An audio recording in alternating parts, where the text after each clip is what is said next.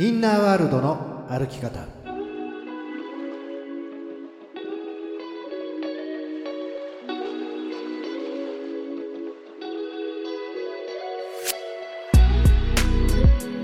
こんにちは吉田博親です。こんにちは飯島静香です。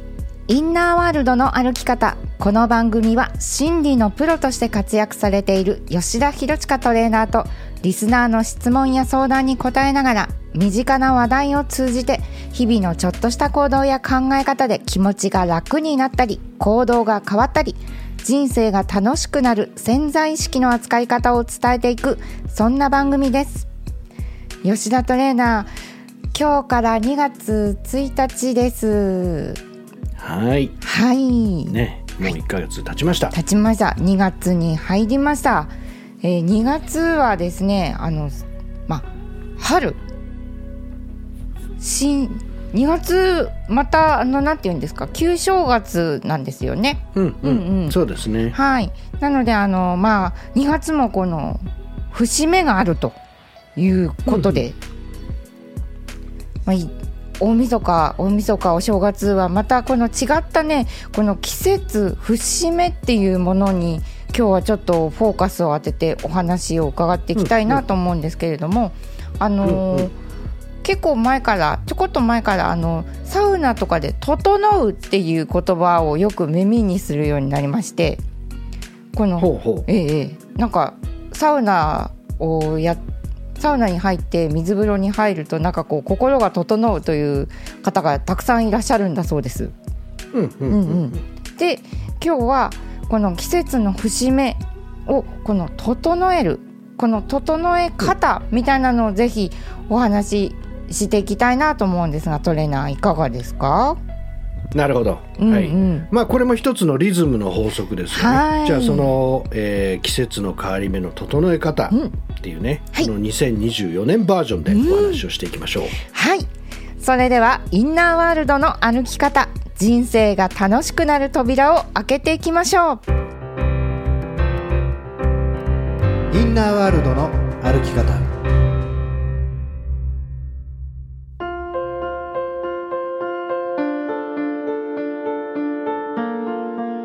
昔はね、はい。もっと季節感と、うん。その立春とかそういうものって合ってたのかもしれないけど、うん。最近なんかもうあの去年なんかも秋がなかったっていうかなんかすごいずっと暑くてはい。とかね。ずっと。なんか年々季節感がなくなってる感じがしない？します。もうなんか夏冬。夏、うん。冬みたいな感じ暑いか寒いかみたいな感じに思ってます。だよね、うん。だから僕はねはい。1月20日生まれでついこの間誕生日を迎えおてめでとうございます。あのはい。大寒っていうねはい。一番寒い日に生まれてるんですよ僕ね大寒ああそうですか。っていうでえー2月に入って今度4日が立春って言われて、はい。ねまあ、そこからもう春が始まるっていうけどいやいやなんかもしかしたら2月とか下手したら3月の頭までその年によってはすっげえ寒い日があったり、寒いですよ。う、うんん。だからその体感していくものとこの実際人間が歴史上でねうんうん。こう区切ってきたものっていうのにちょっと差が出てますよね。はいズレを感じます。うん、うんでじゃあこれはあの何を気にしたらいいんだろうっていう人もいるかもしれませんけど、まあ、はい。極に答えはないっていう感じで言うと、どっちも大切なわけで、うんうんうん。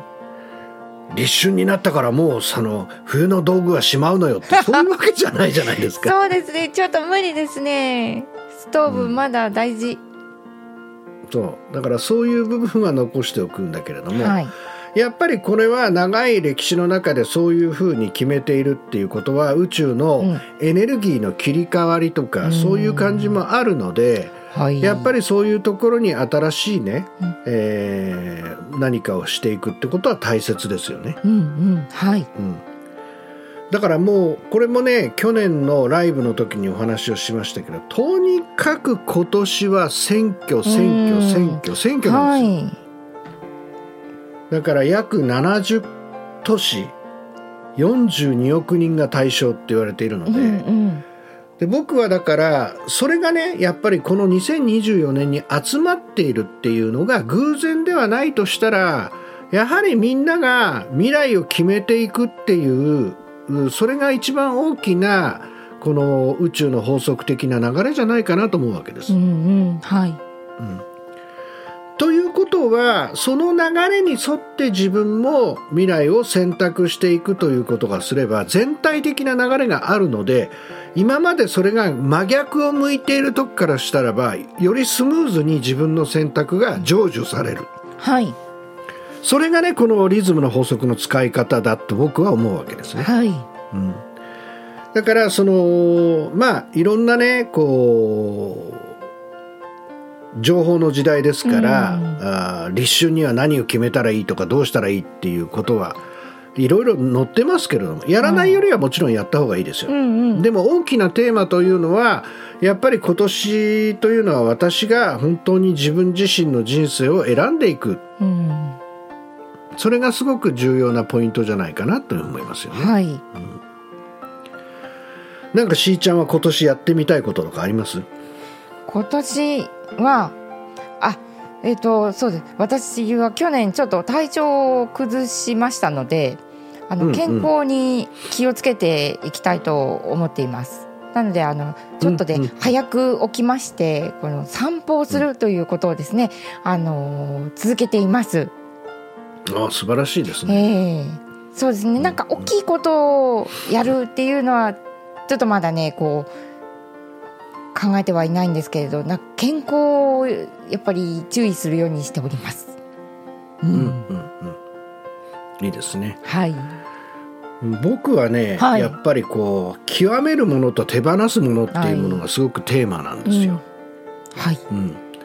でしーちゃんなんかよくご存知ですけどもね僕がメタシークレットにいた時は、うん。基本的にその例えばまああの会場の予約とか、はい。セッティングとか僕しなかったでしょ別に。はい、トレーナーはあのお時間ぴったりに え来ていただいて、ね、はい、そうです。その整った会場の中でえ。喋らせてもらってじゃああとよろしくって言って帰ってったよね。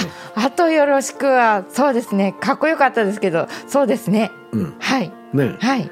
で僕はじゃあ例えばそれがそのなんかセッティングがない時にね、うん僕椅子並べるのが嫌いだったかっていうと全然そうじゃなくてはい。もともと僕一人で全部自分でやってて、会場を借りてやってたので、で、まあ、メタシークレットの時は本当にありがたくマスタートレーナーというね、うん。ポジションをいただいてその僕はメタシークレットでマスタートレーナーにさあのしていただいたと思ってるんですけど、そこで受け取るという部分においてその細かい部分をね、はい。他の方に任せて僕はトレーナーというところに専任させてもらってたわけですよ。はい。だけどそれがそのこれ今僕何の話してるかっていうとリズムのええ。話をしていて、はい。それでその全部その,、ままあのお願いできる状態だったにもかかわらず、まあ、コロナになって、うん。また全部自分でやることになったわけですよ。うん。ね、はい。ありとあらゆることを自分でやるっていうね、うんうんそれこそ動画撮影動画編集からアップロードからいろんなその機材を買い揃えて何と何をこうつないでやるとどういうふうに映るとかさ。はいでこれもだから僕はあのもともと一人でやっていたから全然嫌いじゃないからできたわけですよ。だからそれはそのまたそういうリズムが来たんだけど今回また来てる流れっていうのはいろんなことを自分がこの本当に手放して本当にその心理トレーナーであったり僕でしか伝えられないことであったり本当に宇宙の法則っていうものをちゃんと伝えるようなうん。僕がでなければよりできないこととか何かの流れの方向に行くだろうなという感じなんですねやっぱり。はい。うん、でこれもだからやっぱりリズムだな。でリズムっていうのは本当に戦わずに抵抗せずにいればいるほどちゃんと流れていくなっていうことを実感してるわけですね。はい。だから僕のおすすめというのはああ立春だな春の訪れだな、じゃあ春が来てるって結局何なんだろうとかね。はい。あそれこそ梅は咲いたか桜はまだかじゃないけど。はい。やっぱりねあのまあ若い方もこれ聞いてらっしゃると思うのでそういう方はね、全然ピンとこないかもしれないけどね。やっぱ僕この年になると、はい。うちのやっぱり奥さんがやっぱり「ああ何々が咲いてる」とか「何々の香りが金木犀が綺麗の香りがいい」とか「なんとかな」とかってしょっちゅう言ってこう2人で散歩してるのではい。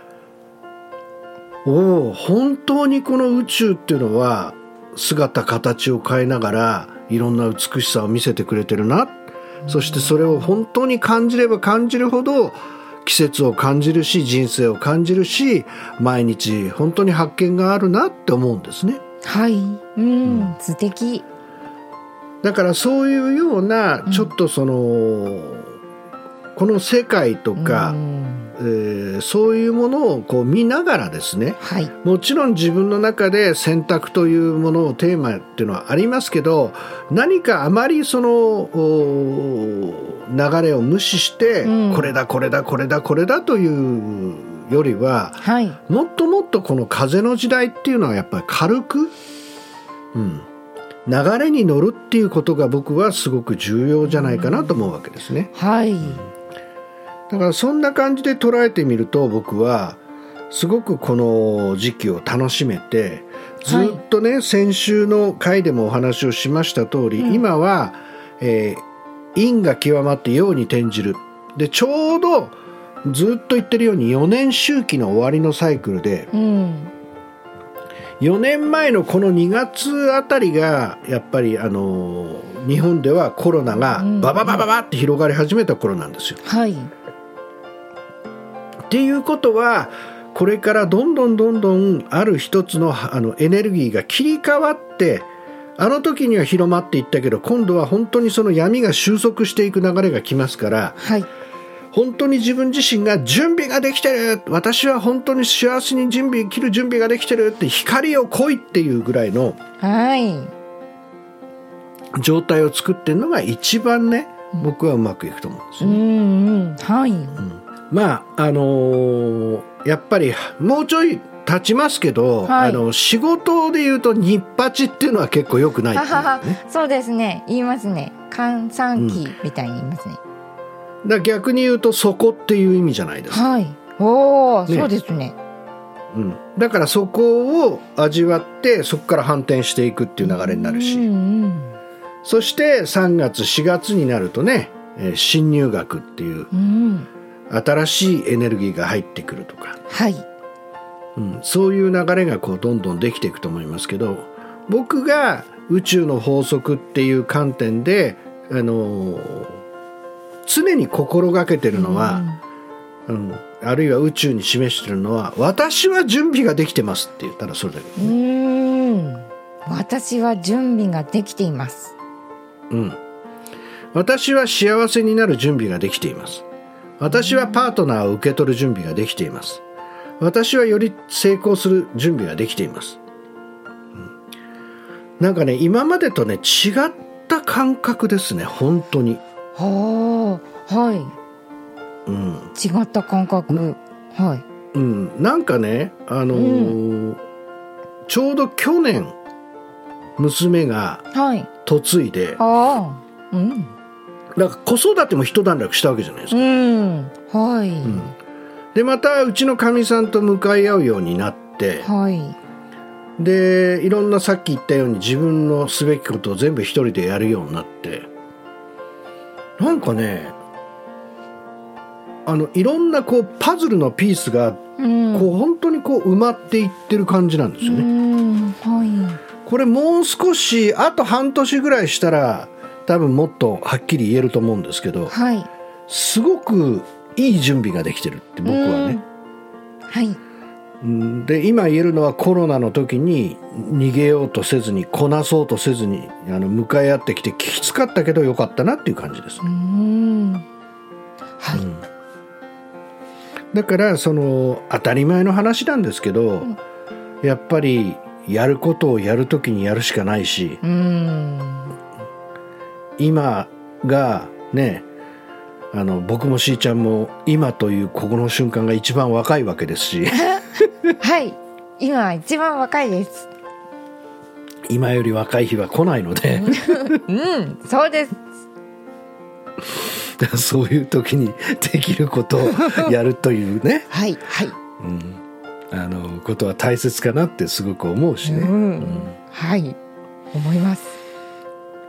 だからぜひねこう僕はこうしなきゃいけないってことはないんですけど、うんうんちょっと違った視点でねこの世界を見てみたりとかこのお自分の人生を見てみるきっかけにするっていうのはすごくいいんじゃないかなと思いますね。はい。うん、そうするとこの時代の背景のこの4年サイクルの流れもあってうん。ものすごく大きな流れに乗れるサーフィンのようなもんですから、うんはい。うん、波は来てるので、うん。えー準備ができてればその波に乗れます。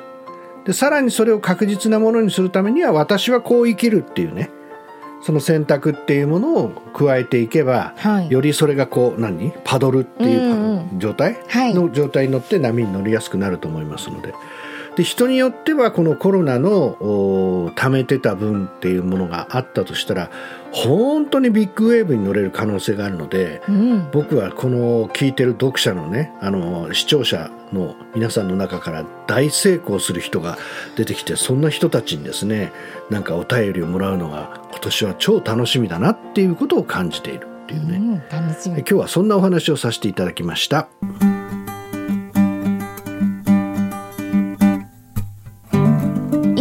ールドトラベルガイド。このコーナーはインナーワールドの旅をより楽しむためのキーワードをお伝えします。それでは今日のトラベルガイド。深刻さ。問題を抱えている時私たちは深刻になりがちです。その問題にとらわれているとあなたの視野をどんどん狭くなってくるでしょう。解決しない問題はありません。深刻さを手放しましょう。顔を上げて深呼吸しましょう。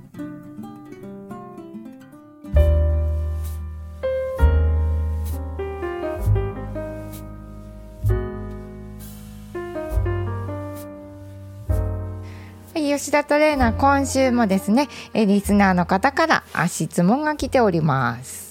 はいありがとうございますありがとうございます吉田トレーナーこんにちはこんにちはこんにちは。はい。えーいつも自分の話は語ってくるけど、えこちらが話し出すと、へーって返す人がいるんです。なんかムカつくんです。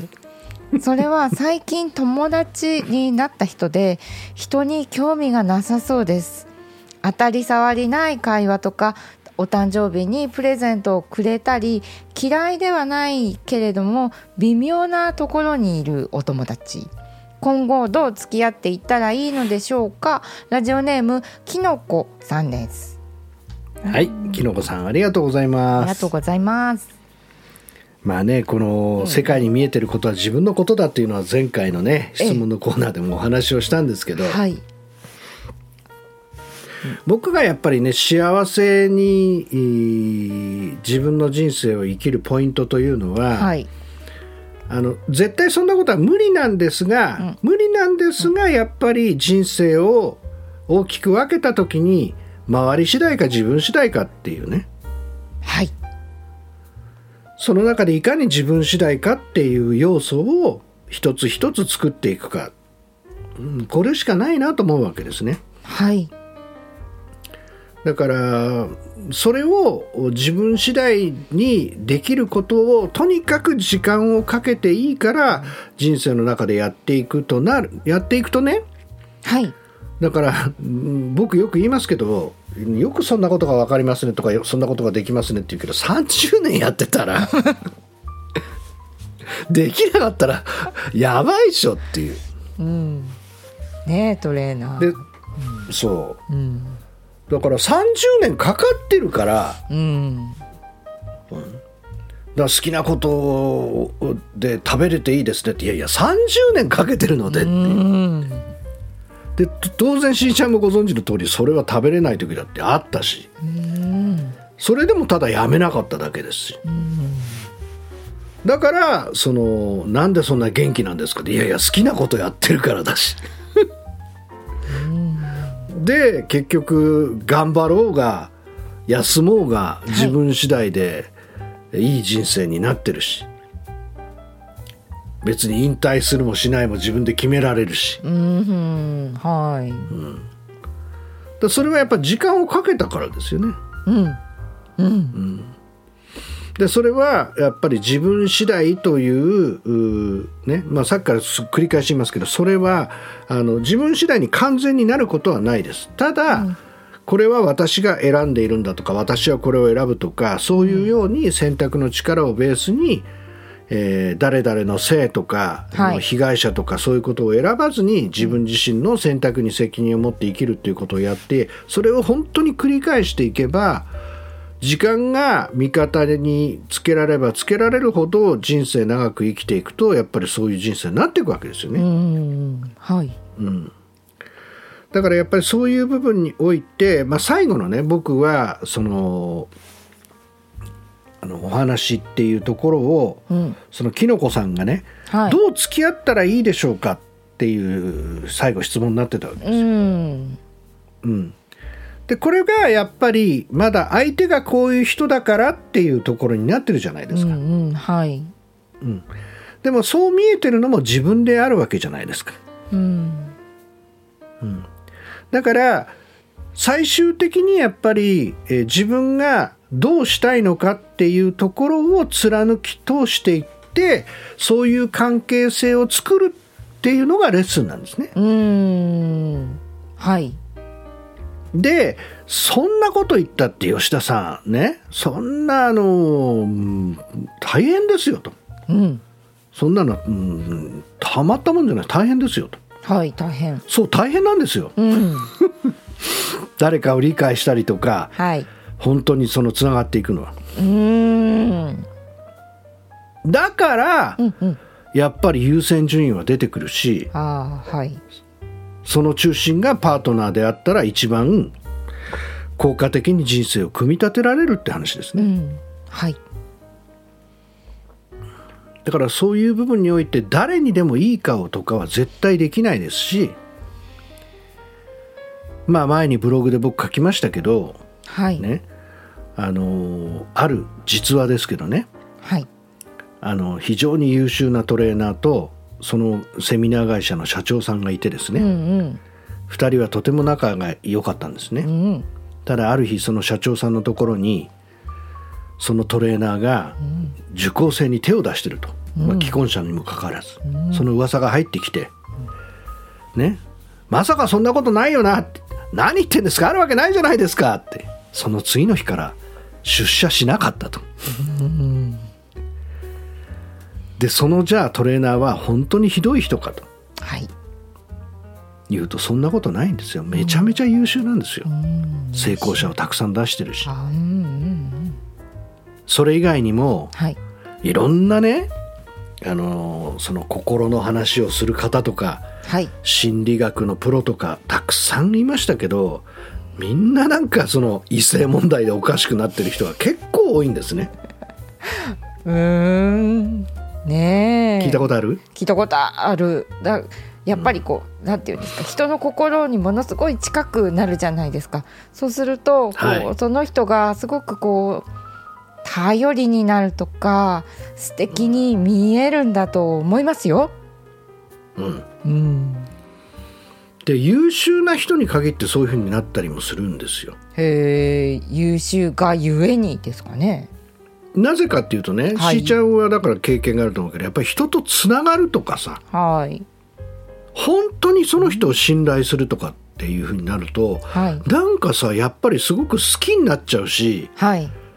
まあ本当になんかいつも一緒にいたくなるというかやっぱそこに愛とかつながりが芽生えるじゃないですか。はい。あ近それが増してね。そうそうそう。あそうそうそう。すごいなんか問題があって苦しんでたのが、本当にうまくいったとか言ったらやっぱり嬉しいよね。はい嬉しいです。らそうするとねその境界線が分かんなくなっちゃうんですよ。そうそうそうね私なのかあなたなのかってなるそうそうそうそう。ねだからまあそれを魔が差したなんていう言葉もあるんだけれどもはアメリカなんかではそのいわゆるそのセラピストとかねそういうようなカウンセラーとか、もうそのたとえ独身であっても、クライアントに対して性交渉はしてはいけないとかもう明確にいろんなルールがあるんですね。うんうんはい。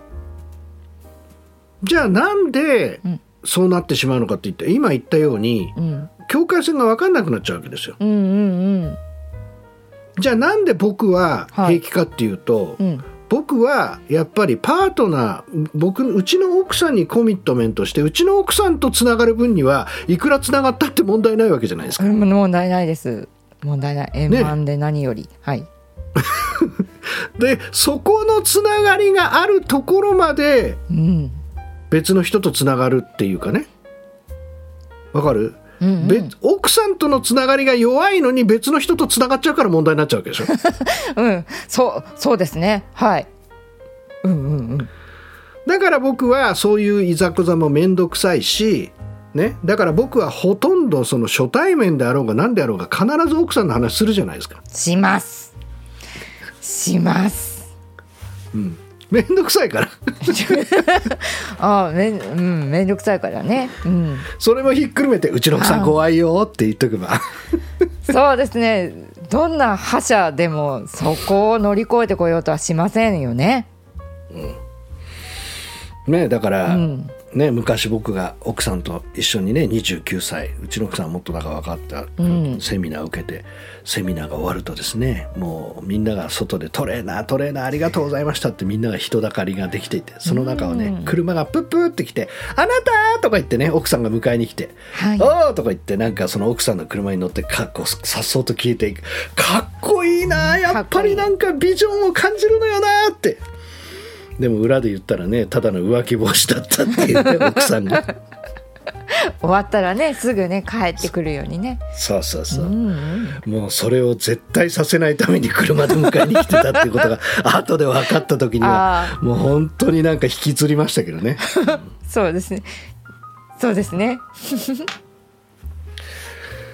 なので、はい。そのこの人をあのね基本的に覚えておくといいんですけど心理学というのは、はい。人を変えるものに学ぶための人を変えるために学ぶもんじゃないんですよ。うんうんうん。人を変えるためのものじゃない、うん、うん、自分を変化させてより幸せになったり自分自身の使命をを目覚めさせたり自分らしく生きるっていうために僕は学ぶもんだと思うんですね。はいそしてそれをさらに突き詰めていくとそれをお自分がどうしたいのかということを実現していくためにあるものであるということなんです。はい。だからその確かにきのこさんがおっしゃってたそうなのかもしれませんが、うん。ね、それは自分の見えていることで確かにそういうようにしか見えないかもしれませんけれども、うん。やっぱり鍵を相手に渡してしまうと相手の人がもっともっとなんか話を聞いてくれたらこうなるとか。うん。そういうふうに見えるかもしれませんけどもまたそうしたら別の課題が出てくるんですね。うーんはい。これがやっぱり人とのつながりの中においてやっぱり見えてくるいろんな障害という言い方もできますけども、うん。それは最終的になぜかといえばやはり鏡だからなんです。鏡だから。なのでそのどうやったらっていう観点で言うなら、やっぱりきのこさんはどうしたいですか？でもうぶっちゃけストレートに言うなら一生付き合っていきたいですか？それともそんなに深く、えー関わらなくても今ある場所で一緒に、えー楽しめてればいいと思いますか？だったらそれなりにうまくやればいいじゃないですか。うん。うまくやる。うん、僕はそういうふうに言いますね。うん。そして、えーね、きのこさんがパートナーがいらっしゃるかどうか分かりませんけれどもまずはパートナーとの距離。これが全て他の分野に投影されていくので、そこを近づけたりつながるっていうこと、うん。うん、そういうところをぜひ見つめてみてパートナーとの距離が近づいていくといつの間にか他の人とも安全圏が広がって、つながりができるようになりますから。はい。ぜひそんな風にですねちょっと質問の具体的な答えではないかもしれませんけど、えーちょっとその見方を変えてみるとか自分のより成長するポイントとして、えーそんなアイディアがありますよっていうそんなお話でした。インナーワールドの歩き方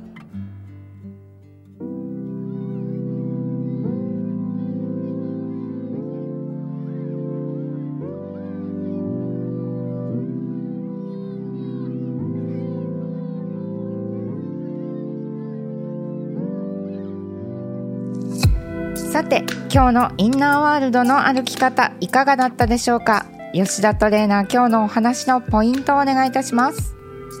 はい。なんかね、えーこの2月に入って立春を迎えようとしている中でどんどんやっぱりね自分が子どもの時ともこの季節の感じ方っていうのはどんどん変わってる感じがします。ね、でただこの長いやっぱりこの歴史の中で決められているこの日っていうのもやっぱり理由があるのでそういう時にこのエネルギーが切り替わっていったりするっていうこととともにやはりこの世界は動いている。そしてその宇宙の法則僕よく言いますけれども何のために働いてるのかっていうとやっぱりそれはあらゆる命が誕生しそれが関連するっていうことがポイントになるのでこの季節の中で生まれてくる変化するいろんな命を楽しむっていうね。そのことを楽しまれたらどうでしょうっていう話をまずしました。そして何よりも今年はね本当にその選択の年として大きな波があるのでその選択の流れに乗るっていう観点で言えば自分自身がよりこうやって生きるこんな人生にしたいっていうことを持つことがその流れに乗っていくっていうことになるのでぜひね、えー波動を上げながらそういうような新しいね季節を楽しんでみてください。これがまず最初でしたね。はい。その後ですね質問コーナーのきのこさんに関してはまあこういう人がいますけどどうしたらいいでしょうか、えー正論を言うことはできます。あの例えばじゃあまずねその人があーにしてほしいことを自分の方からしてあげましょうとかよくありますね。3倍の力で聞くとかね。これはもう営業の鉄則で、はい。3倍の力で聞いてあげれば向こうが聞いてくれるようになる。与えたものが受け取るものっていうね、はい。まあ、そういう鉄則はどこにでもあるんですけども、ただその正論を言う前にやっぱり自分の人生を自分次第にしようと。だとしたらきのこさんはその関係どうしたいかなって、うんでそれは本当に強い、えーコミットっていうところから人生をお整えていくことが一番作りやすいのではい。もしそういう方がいたら一番近い人との関係パートナーがいるならパートナーだしパートナーが今いなければ親や兄弟であったりとかあるいはその親友でもいいしそういう近い人との関係性をより近づけるというところにやっていくことが人間関係を整えていくポイントになりますよ人生を自分次第にしていきましょうっていうねそんなお話をさせていただきました。さてこの番組ではお聞きのあなたからの質問相談などをお待ちしています。やりたいのにできない頑張っているのにいつも同じ結果になってしまう。今よりもっと成功したい自分を輝かせたいなどなど人生を楽しみたいのに楽しめないそんなお悩みや相談心の仕組みの質問。何でも聞いてください。質問の宛先はひらがなで吉田ひろちかと検索していただいて YouTube、アメブロ、LINE 公式などからお寄せください。またインナーワールドの歩き方公式ブログを公開しています。こちらもチェックしてみてください。質問などお待ちしています。インナーワールドの歩き方今日はこの辺でお別れです。お相手は飯島静香と心理トレーナー吉田博親でしたまた来週同じ時間にインナーワールドでお会いしましょう。